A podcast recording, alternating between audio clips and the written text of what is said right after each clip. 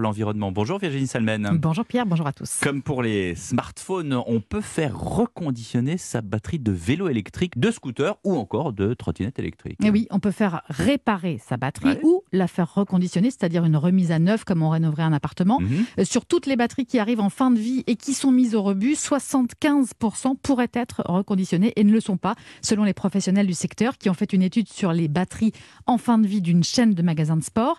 Mais alors, c'est pas encore une pratique très co- connue. Mhm. Euh, Il n'y a que quelques entreprises en France qui le proposent, mais ça fonctionne dans toutes les régions puisqu'un transporteur vient chez vous euh, chercher votre batterie et l'emporte en réparation pour environ une semaine. Alors qu'est-ce qu'on répare dans une batterie de vélo ou une batterie de trottinette Alors ça dépend évidemment de l'âge de la batterie. On peut aller faire faire un diagnostic au bout de trois ans environ chez un réparateur de vélo équipé.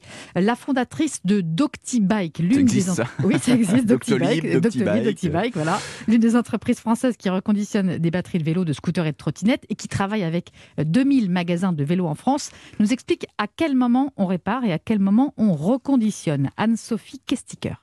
La réparation va vraiment remplacer un ou deux éléments de la batterie. Donc on va remplacer par exemple euh, un connecteur euh, de charge, on va remplacer une carte électronique, on va remplacer un, petit composant au sein de la batterie. On ne va pas toucher euh, aux piles, aux cellules. Et pour le reconditionnement, là on va vraiment remplacer les cellules parce que les cellules seront en fin de vie et on les remplace complètement.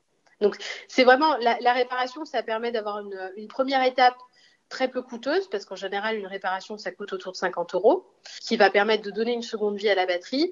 Et si par contre les cellules sont plutôt en fin de vie, que j'ai utilisé mon vélo pendant 3, 4, 5 ans, et qu'au lieu de faire 30 km, j'en, fais plus que 10, là, euh, on va pouvoir proposer avec Doctibike le reconditionnement complet de la batterie. Et donc si je comprends bien, un reconditionnement ça coûte moins cher qu'une batterie neuve. Oui, ça coûte 25 à 30 moins cher qu'une batterie neuve environ. Euh, Le prix moyen du neuf, c'est un peu au-dessus de 400 Ah oui. euros. Alors, c'est aussi une moyenne, hein, parce qu'il y a de grosses variations selon les marques et selon les puissances. Et une batterie reconditionnée, c'est moins de 300 euros. L'autre avantage, bien sûr, c'est l'impact sur la planète, puisqu'on ne fait que réparer ou changer les pièces défectueuses.